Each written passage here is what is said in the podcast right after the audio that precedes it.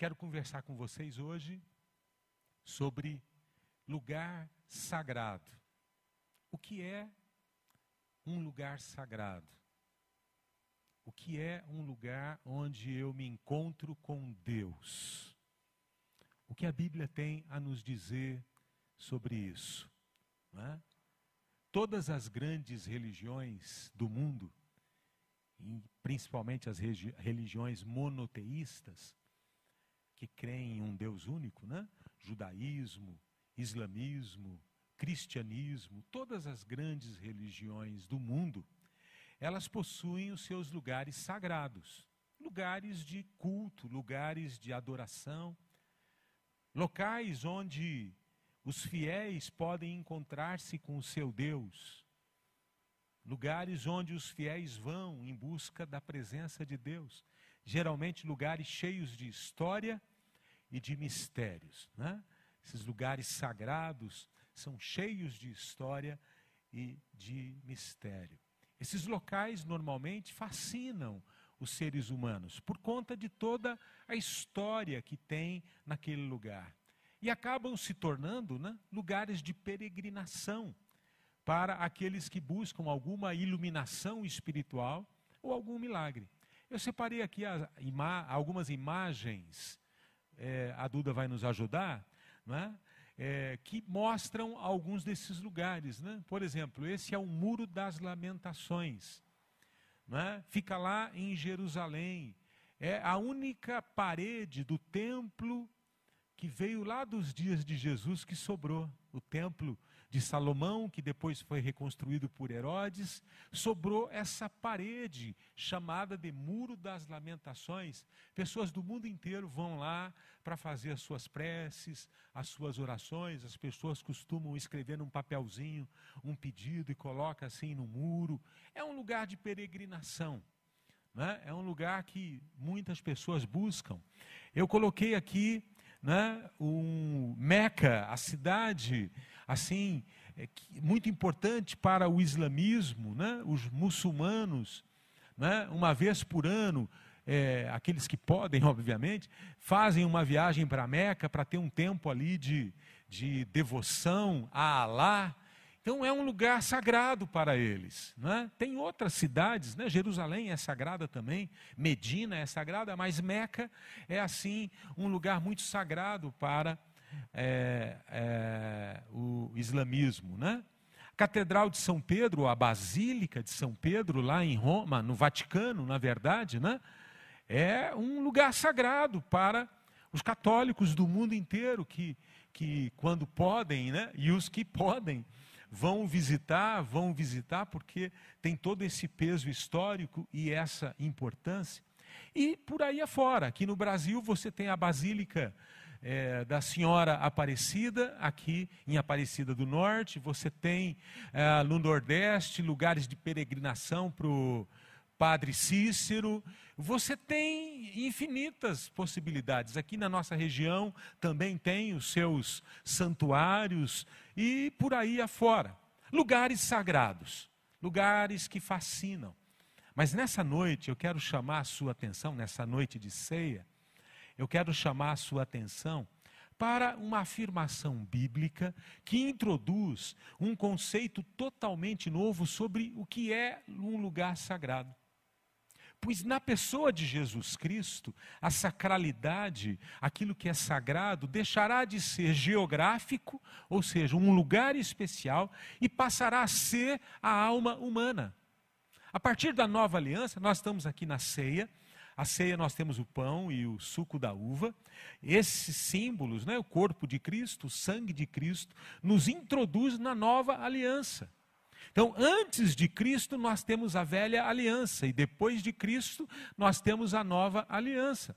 E a nova aliança vai mudar o entendimento do que é lugar sagrado, o entendimento do que é sagrado. Né? E eu creio que Deus quer nos convencer, nos convencer, melhor dizendo, de algumas realidades importantes para enfrentarmos esses dias que temos vivido. Abra sua Bíblia, por favor. Você que está em casa pode abrir também. 1 Coríntios, capítulo 3, verso 16. um texto bem curto, mas que traz um princípio espiritual muito importante. Vocês não sabem que são santuário de Deus e que o Espírito de Deus habita em vocês? No verso 17, um pouquinho adiante, na mesma passagem, diz assim: Pois o santuário de Deus, que são vocês, é sagrado. Paulo, escrevendo aos moradores da cidade de Corinto, na Ásia, afirma com autoridade que o cristão se tornou um lugar sagrado. Um lugar sagrado. Porque o Espírito de Deus, que é Deus, habita na vida dele. Então, a partir do momento que o Espírito Santo vem habitar na minha vida, eu me torno um lugar sagrado. E é sobre isso que eu quero conversar com vocês. Amado Deus, ajuda-nos a compreender o impacto dessa verdade nas nossas vidas. Nós estamos aqui no nome de Jesus e o que nos importa é a tua palavra, são as verdades eternas que brotam desse texto e que o Senhor abra o nosso entendimento e o Senhor nos conceda a graça, no nome de Jesus. Amém. Pois o santuário de Deus, que são vocês, é sagrado. O texto de Paulo é muito claro. Através da fé em Jesus Cristo, o coração humano tornou-se residência oficial de Deus no mundo. Diga assim comigo: meu coração se tornou residência de Deus. Amém? Eu me tornei a habitação de Deus. A presença de Deus, antes restrita a lugares especiais, a lugares sagrados onde o povo se deslocava. Né? Na velha aliança, o, tínhamos doze tribos. E a cidade de Jerusalém era a capital de Israel, a capital religiosa de Israel, a capital política de Israel.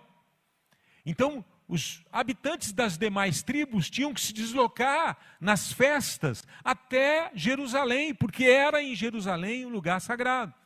O sacrifício tinha que acontecer em Jerusalém, a adoração tinha que acontecer em Jerusalém, mas o que eu tenho para lhes dizer é que na nova aliança, a partir da nova aliança, essa realidade mudou mudou radicalmente. Aquilo que acontecia num lugar especial, agora se estabelece no coração daquele que crê. E isso é algo tremendo. Nós vamos ver o impacto disso. Qual o impacto não é, dessa verdade bíblica para a vida humana? Qual o impacto dessa verdade bíblica para a minha vida devocional? Qual o impacto dessa verdade para a minha fé? Eu quero destacar quatro. O primeiro deles, que está aí na tela para você. O primeiro deles é esse: não vamos aonde Deus está, pois Deus está em nós. Guarda esse valor, guarda esse princípio espiritual. O nosso Deus não é um Deus que está lá. Na nova aliança, ele é o Deus que está aqui. Emanuel. Deus conosco, na nossa vida, habitando em mim. Eu não vou mais na casa de Deus visitá-lo, porque agora ele se tornou hóspede, morador oficial na minha vida. Tão importante compreender isso. Do ponto de vista bíblico, Vivemos na presença de Deus 24 horas por dia. Eu não saio e entro da presença de Deus, porque Deus habita em mim. Onde eu estou, com quem eu estou, Deus está também. É uma verdade poderosa. Respiramos, se nascemos de novo, respiramos em uma atmosfera celestial. Nossa mente pensamentos, não é? Nosso coração, nossas emoções estão imersos, mergulhados na presença de Deus. E isso é algo sobrenatural e misterioso. Somos influenciados por essa presença de Deus em nossas vidas. E quanto mais nos apercebemos dessa presença e quanto mais cultivamos e valorizamos essa presença, mais desfrutaremos do poder transformador do Espírito Santo na nossa vida. Quanto mais você se dá conta de que Deus é presente, quanto mais você se dá conta de que Deus é contigo, mais transformação você vai experimentar na sua caminhada, na sua vida. Isso é algo maravilhoso.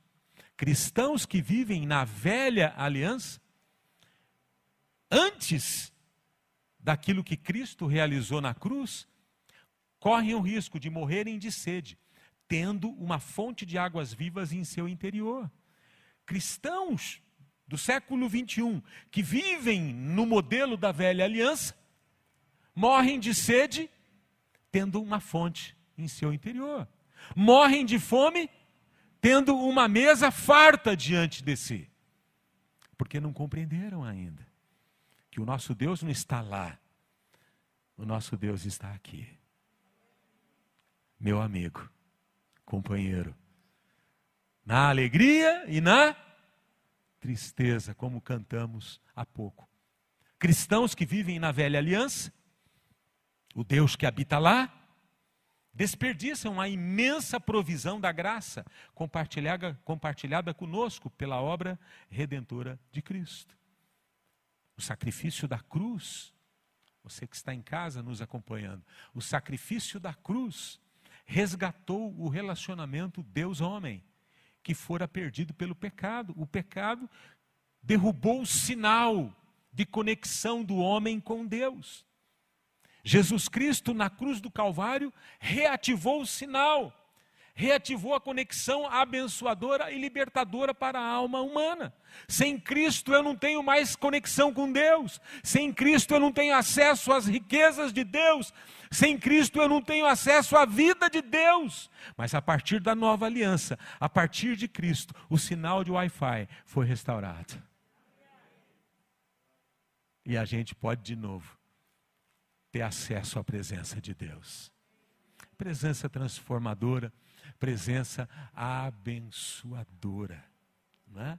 Isso é algo tão precioso. Olha o que diz Romanos, capítulo 5, verso 1 e 2, quando nos quando vemos né, a restauração desse sinal de Wi-Fi, essa conexão espiritual. Olha o que Romanos 5, 1, 2 diz: Tendo sido, pois, justificados pela fé, temos paz com Deus, por nosso Senhor Jesus Cristo, por meio de quem obtivemos acesso pela fé a esta graça, na qual agora estamos firmes e nos gloriamos na esperança da glória de Deus. Através de Cristo, através da nova aliança, a Bíblia diz que eu tenho paz com Deus, paz comigo e paz com os outros. É isso que Jesus faz na nossa vida. Ele restaura a paz com Deus, a paz conosco, com a gente mesmo e a paz com os outros. É uma obra incrível. Olha o que o salmista diz no verso 20, Salmo 27, verso 4. O salmista tinha um sonho, ele tinha uma ambição, ele tinha um desejo. Uma coisa pedia ao Senhor, e é o que procuro, que eu possa viver na casa do Senhor todos os dias da minha vida, para contemplar a bondade do Senhor e buscar a sua orientação no seu templo. Tudo que o salmista queria era morar na casa de Deus todos os dias. Sabe, aquilo que era apenas um sonho do salmista, aquilo que era apenas um sonho dos profetas da antiguidade, se tornou possível através de Cristo Jesus. Você não precisa trazer a sua cama e vir morar e dormir aqui dentro desse salão, porque Deus escolheu morar com você habitar na sua vida. Então aquilo que o salmista apenas sonhava se tornou possibilidade, possibilidade através da pessoa de Jesus aquilo que ele sonhava, eu e você podemos experimentar. E o que acontece quando alguém entende que se tornou um santuário, um lugar onde Deus habita, e quando essa pessoa contempla essa face de Deus que habita em seu interior? O que acontece? Olha o que Paulo diz em 2 Coríntios 3,18. E todos nós, olha lá, todos nós, não é um ou dois, todos nós, todos os que nasceram de novo, que com a face descoberta, o véu foi removido, contemplamos a glória do Senhor. Segundo a sua imagem, estamos sendo transformados com glória cada vez maior, a qual vem do Senhor, que é o Espírito. Sabe o que tem para você amanhã, segunda-feira? Mais glória. Sabe o que tem para você terça-feira? Mais glória. Sabe o que tem na quarta-feira? Mais glória. Porque a Bíblia diz que o caminhar do justo é como a luz do amanhecer, que vai brilhando mais e mais até ser dia perfeito. Então o que tem para você é glória, quanto mais você busca, mais você recebe. E o texto diz: estamos sendo transformados por esta presença, segundo a imagem divina. Sabe, meu irmão, o que significa isso? Sabe o que significa essa verdade de que Deus não está lá, mas está aqui? Significa que cristianismo é relacionamento pessoal, tete a tete, pé de ouvido, juntinho. Deus quer andar juntinho. Cristianismo é mudança radical de vida, transformação. Cristianismo é mudança de mente e de coração. Cristianismo é romper com o pecado que nos escravizava e com a morte, e abraçar a vida abundante prometida por Deus a seus filhos. Cristianismo é romper com o pecado, é não ser mais escravo daquelas inclinações carnais que tanto atrasavam e atrapalhavam a nossa vida. Somos livres. Ninguém, ninguém permanecerá a mesma pessoa na presença de Deus. Se alguém está em Cristo, diz a Bíblia, é nova criatura. Nova criatura. Sabe, você que nos visita, é tudo ou nada. Não existe meia conversão, meio crente. É tudo ou nada. O que pode acontecer e acontece na igreja tantas vezes é sermos crentes carnais que resistem ao Espírito Santo. Porque se você creu em Jesus e você reconheceu que Jesus é Senhor da tua vida, o Espírito Santo passou a habitar em você. Então, a sua caminhada é de fé em fé, de glória em glória. Você está avançando para uma transformação metafísica, uma transformação plena, total da sua vida. Espírito, alma e corpo. Se você está andando com Deus e você creu em Jesus, você Vai experimentar isso na sua vida. Mas a Bíblia ensina que existem crentes carnais. Gente que nasceu de novo, mas que insiste em viver na velha vida. Foi liberto, os, as cadeias quebraram, mas ele quer continuar arrastando corrente e vida fora.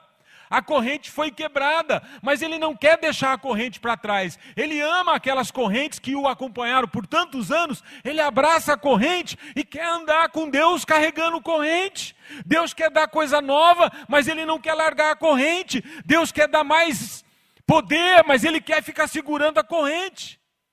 Nessa noite, que você possa jogar fora essas correntes. Eu não quero corrente, eu já fui liberto, eu já sou nova pessoa, eu já tenho o Espírito Santo, eu não preciso viver carregando corrente mundo afora, eu sou livre em Jesus. Mas, pastor, tem na Bíblia que tem crente carnal? Tem. Tem. Você quer conhecer crente carnal? Vem aqui na nossa igreja. tem. Ou leia a carta de 1 Paulo aos Coríntios, 1 e 2 Coríntios. Pensa numa igreja carnal. Aliás, a carta foi escrita porque eles eram carnais. Eles faziam coisa do arco da velha. O diabo até duvidava. Mas eles eram povo de Deus e Deus amava aquele povo. E Deus fez Paulo escrever cartas para aquele povo para ver se eles se emendavam, se eles deixavam a corrente para trás, porque Deus tinha muito para dar. E eles estavam perdendo tempo. Olha o que Paulo diz aqui, 1 Coríntios capítulo 3, verso 1, está na tela para você. Irmãos, não pude falar a vocês como a espirituais, mas como a carnais como a crianças em Cristo. Eles eram crentes, mas viviam como os ímpios. Eles eram crentes, mas faziam coisas impressionantes, horríveis. Que você não seja um crente carnal a partir de hoje. Que você seja um crente espiritual, né? cheio da presença e do Espírito. Bom, segundo impacto, o primeiro é esse: Deus não está lá, Deus está aqui. O segundo impacto é que nós experimentamos liberdade quando eu tenho consciência de que Deus habita na minha vida. Experimentamos liberdade. Olha lá a corrente quebrada, joga ela fora. Show corrente, show grilhões, show mágoas, show ressentimentos, show Satanás na minha vida. Show, passou. Você fez besteira, Deus te perdoou, se perdoa, segue sua nova vida. Mas me feriram, perdoa, libera perdão e vai viver a sua nova vida. Não viva prisioneira, não viva prisioneiro. Tem muita gente arrastando corrente, feito alma penada. Vocês já viram aqueles filmes que dá medo, que fica arrastando corrente? Você já assistiu filme assim de fantasma que fica arrastando corrente? Deus me livre, dá medo. Tem crente alma penada. Ele chega na igreja, você escuta o barulho da corrente. Eu vou pôr, os obreiros vão começar a pegar essa corrente lá fora. Você não foi feito para carregar a corrente. Deus te deu uma nova vida. Joga fora isso aí. Joga fora as mentiras do diabo, que você, você não presta, que você não vale nada. Conversa do inferno. Deus, você vale tanto que Deus deu seu filho, seu único filho, para morrer por você, para te dar vida e vida em abundância. 2 Coríntios 3,17 diz assim: Ora, povo de Deus, o Senhor é o Espírito, e onde está o Espírito do Senhor, ali há. Aleluia. Quem pode dizer amém? Uma vez que você foi imerso, uma vez que o Espírito Santo veio sobre tua vida, você se torna livre, livre dos seus preconceitos, livre dos seus medos e angústias, livre do controle tirânico da sua carne, livre dos impulsos mais baixos da raça humana. Essa é a liberdade. Jesus veio para nos libertar disso tudo. Dá uma olhada no mundo, dê uma observada no mundo, veja como o mundo sem Deus marcha para a loucura dia a dia.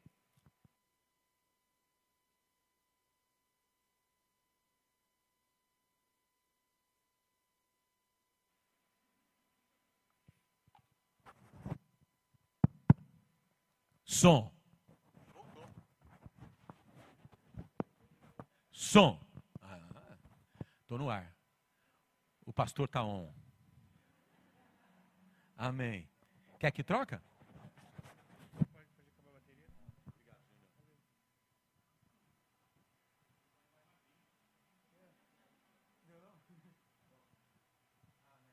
Em som.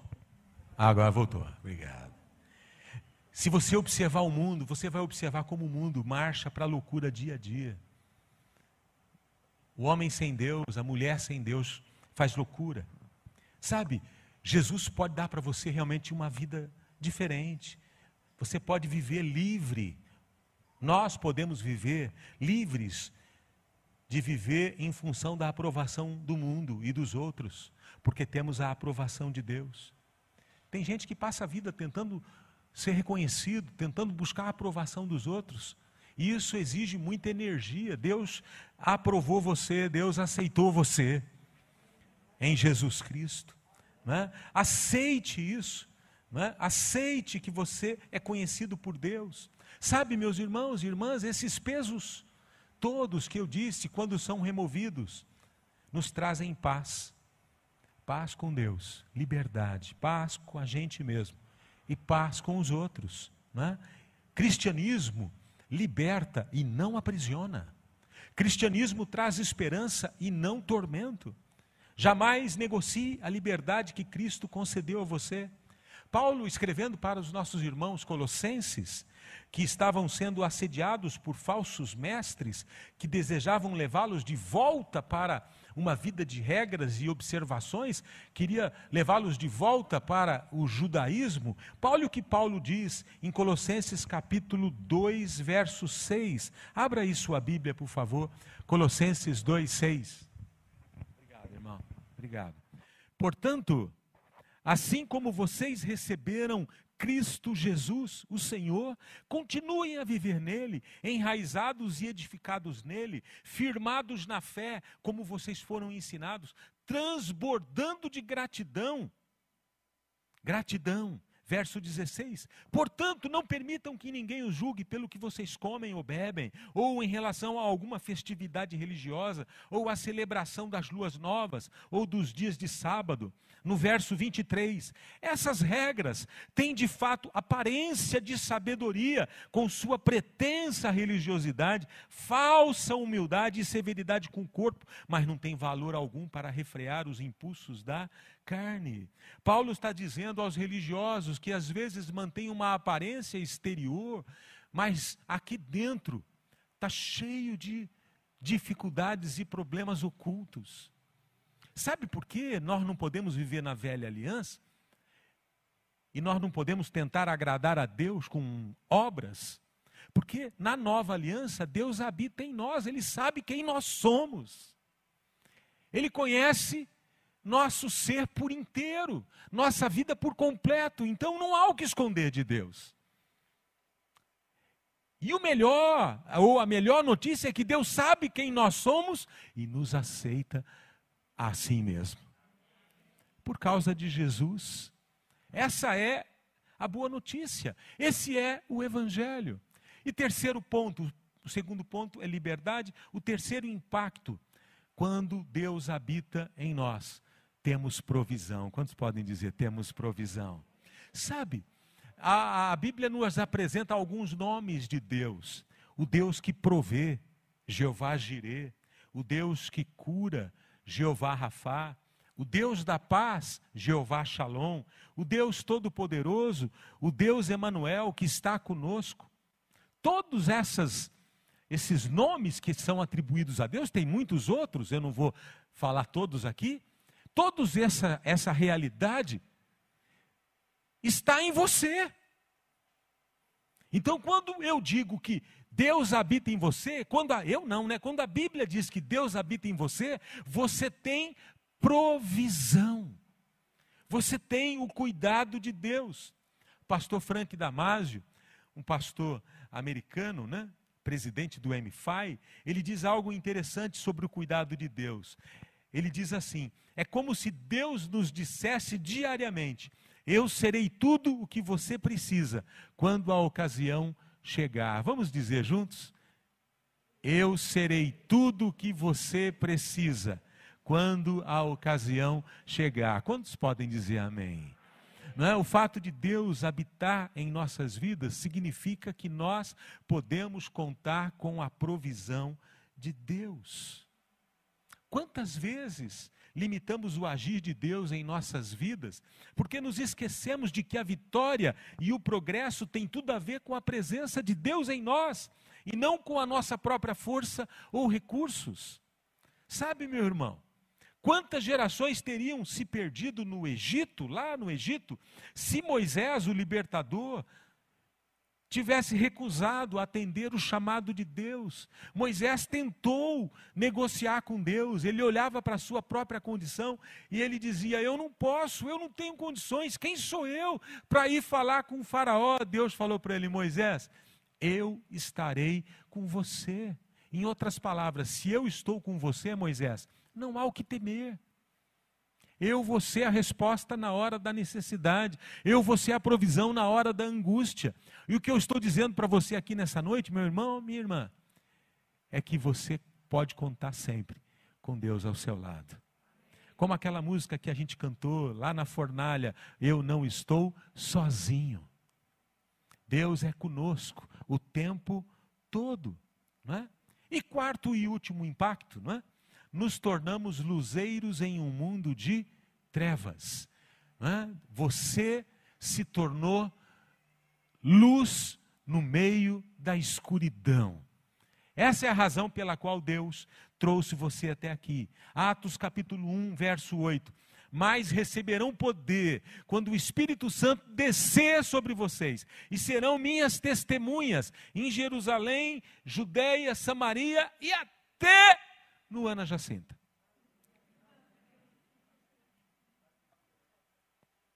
Amém? Confins da terra. Até aqui, eu e você somos testemunhas de Deus.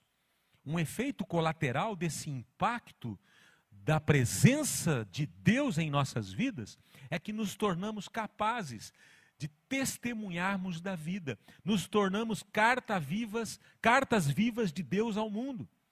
Cada crente se torna um ponto de contato, uma conexão entre o mundo de Deus e o mundo perdido.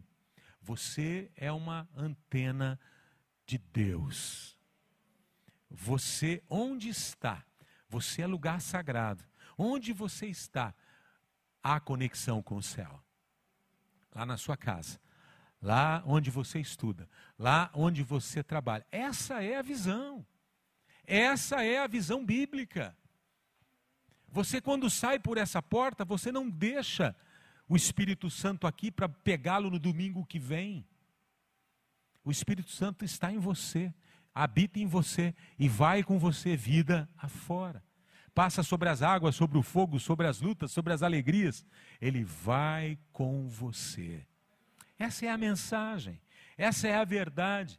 É muito interessante isso, né? O fato de que Deus nos tira do mundo para depois nos devolver ao mundo. Ele não nos tira do mundo para nos proteger do mundo. Ele não nos tira do mundo para nos manter alienados em uma bolha chamada igreja, mas com um único propósito, que é de nos devolver ao mundo para sermos bênção lá fora. Deus tirou você de lá para devolver você para lá para ser bênção lá. Né? Veja que interessante, caminhando para o final, Marcos capítulo 3, verso 13. Marcos capítulo 3, verso 13. Jesus subiu a um monte e chamou a si aqueles que ele quis, os quais vieram para junto dele. Escolheu doze designando-os como apóstolos, para que estivessem com ele, os enviasse a pregar e tivessem autoridade para expulsar demônios. Olha aqui, ele chamou os que ele quis. Sabe por que, que você está aqui nessa noite? Não é porque alguém te convidou, não. É porque Deus quis trazer você aqui para te abençoar. Eu acho isso lindo.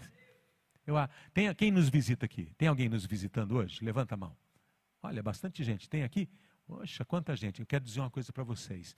Deus queria muito ter um encontro com vocês hoje à noite. E Ele está tão feliz que você veio. Como é que você chama, irmã? Esther. Tem na Bíblia, você sabe, né? Mulher abençoada, Esther. Deus queria muito ter um encontro com você, Esther. E com todos vocês que estão aqui. A Bíblia diz que ele chamou os que ele quis. Você foi amado por Deus. Eu fui. Ainda sou. Amém? Eu fui, não, ainda sou. Lá em 1984, na metrópole chamada Pirapozinha. Deus me chamou. E eu ouvi a voz dele. Ele quis me ter. E ele quer você. Ele chamou os que ele quis. Sabe, se você está aqui na presença de Deus, é porque Deus quer você aqui. Não se sinta desconfortável aqui. Aqui é a casa do teu pai. Ah, mas eu sou pecador. Aqui é o teu lugar. Ah, mas eu sou isso, pastor. Aqui é o teu lugar. É aqui que melhor lugar para você ir. Deus tem uma paixão pelos pecadores arrependidos, por aqueles que o buscam e clamam a Ele. Você não é um estranho para Deus. Você está aí será que Deus está me vendo? Está te vendo sim. Os olhos dele estão sobre você. Você não é alguém com quem Deus não quer relacionar-se. Creia nisso. Ele escolheu doze, diz o texto, designando-os apóstolos. O verbo no original é poieu, que significa fazer ou criar. Deus nos quer, Deus nos escolhe e Ele nos capacita. Essa palavra designar poderia ser traduzida como qualificar. Deus chama e Deus qualifica. Como é que Deus nos qualifica? Deus escolheu doze, designou apóstolos para que estivessem com Ele. A qualificação vem quando você anda com Jesus. Tem que estar junto. Tem que estar junto dele. Cristianismo é relacionamento. É você falar com Deus do seu jeito, à sua maneira. Não tente copiar ninguém, seja você. Tem gente que gosta de orar ajoelhado, tem gente que gosta de olhar, orar deitado, tem gente que gosta de orar de cabeça para baixo, morcego. Né? Tem gente que gosta de orar na árvore, tem gente que gosta de orar andando. O que importa é que você se relacione com Deus. Que você leia a palavra de Deus do seu jeito, no seu ritmo. Não importa se você lê dez capítulos ou um,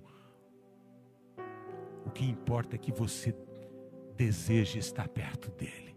Não importa se você lê, se você escuta, o que importa é que você tenha fome e sede de Deus.